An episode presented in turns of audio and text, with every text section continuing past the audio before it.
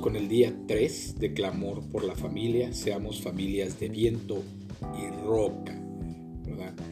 Eh, el tema es ganancias que resultan en pérdidas. Más vale tener poco con justicia que ganar mucho con injusticia. Proverbios 16, 8. En la guerra y en el amor todo se vale. Es otra de las mentiras que pueden reblandecer el cimiento de los hogares. Cuando realmente ganamos y cuando perdemos en la familia.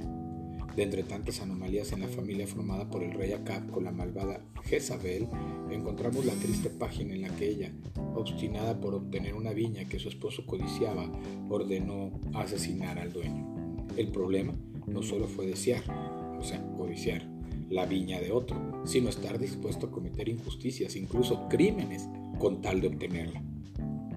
¿Quién no desea prosperidad para su familia?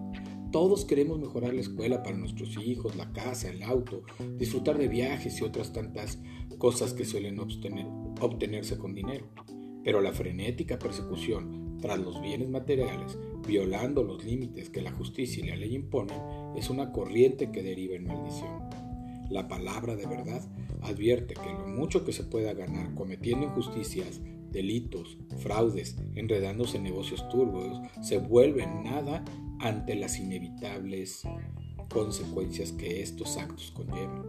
Daño al prójimo, relaciones quebrantadas, personalidad distorsionada, mal ejemplo a las generaciones jóvenes y claro está el resultado que la aplicación de las leyes acarrea en tales casos, multas, cárcel y similares.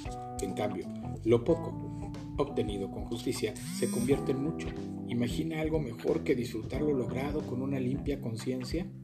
Entonces aquí la lección nos está diciendo, ¿verdad? Que, que no todo se vale, no todo se debe permitir, no todo se debe permitir hacer para obtener ganancias, porque esas ganancias a la larga van a resultar pérdidas. A lo largo de la historia, a lo largo de su vida, usted lo que va a obtener es nada. Va a perder muchas cosas, va a perder, puede perder hasta la familia, puede perder amigos, puede perder relaciones personales, de trabajo, puede perder eh, todo lo que usted tiene económicamente hablando y eh, materialmente hablando y espiritualmente va a perder una relación con Dios. Entonces cuando nosotros estamos en la palabra Dios y nosotros nos encontramos en esa, en esa eh, en ese camino, entonces nosotros podemos verdaderamente obtener lo mejor. Es lo mejor, es lo, mejor es poco con justicia y no mucho con injusticia. Porque acuérdense, todo tiene un precio. La paga del pecado es muerte. Es una muerte espiritual, es una muerte de relaciones, una muerte en todos los sentidos y posteriormente hasta su misma salud, su misma vida la puede perder. Que la palabra de verdad sea la estrategia de nuestras familias al buscar el bienestar integral. Hay que buscar el trabajo honesto, el trabajo sincero, el obtener el recurso de la manera adecuada. Vamos a orar. Señor Dios Padre Santo, Dios Padre Eterno, te damos gracias, Señor, porque con estas lecciones y con estos devocionales tú nos puedes ayudar a encontrar la respuesta